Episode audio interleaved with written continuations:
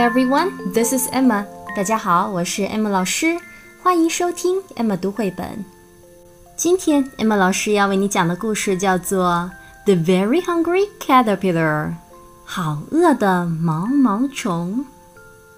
这个故事讲的是一只又小又饿的毛毛虫，它从出生以后，每一天都在寻找各种各样的食物吃。经过一个星期努力的吃吃吃。它终于长成了一只大毛毛虫，后来又破茧成蝶的故事。这个故事的作者来自于著名的绘本大师 Eric Carle 卡尔爷爷。说起来，这可是全世界最著名的一只毛毛虫呢，因为说英文的小朋友几乎都听过这个故事。今天，M 老师就用英文来把这个故事讲给你听。Alright, let's get started. The Very Hungry Caterpillar. In the light of the moon, a little egg lay on a leaf. One Sunday morning, the warm sun came up, and pop! Out of the egg came a tiny and very hungry caterpillar. He started to look for some food.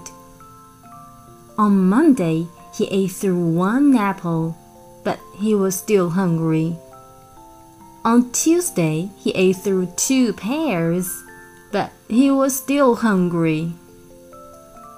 On Wednesday, he ate through three plums, but he was still hungry. On Thursday, he ate through four strawberries, but he was still hungry. On Friday, he ate through five oranges, but he was still hungry.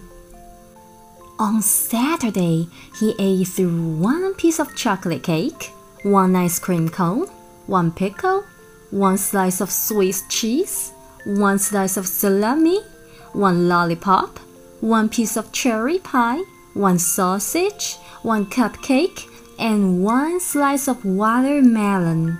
That night, he had a stomachache. The next day was Sunday again.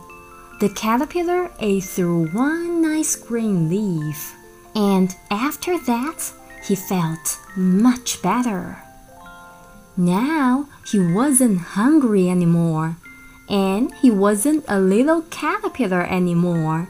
He was a big, fat caterpillar. He built a small house called a cocoon around himself. He stayed inside for more than two weeks. Then he nibbled a hole in the cocoon, pushed his way out, and he was a beautiful butterfly. Alright, that's all for today. Thanks for listening. See you next time. Bye bye. 爸爸妈妈、小朋友们，欢迎关注“爱马读绘本”微信公众号。在这个公众号上有专业的绘本讲解、好听的童谣和育儿好文。Emma 老师在这里等着你哦。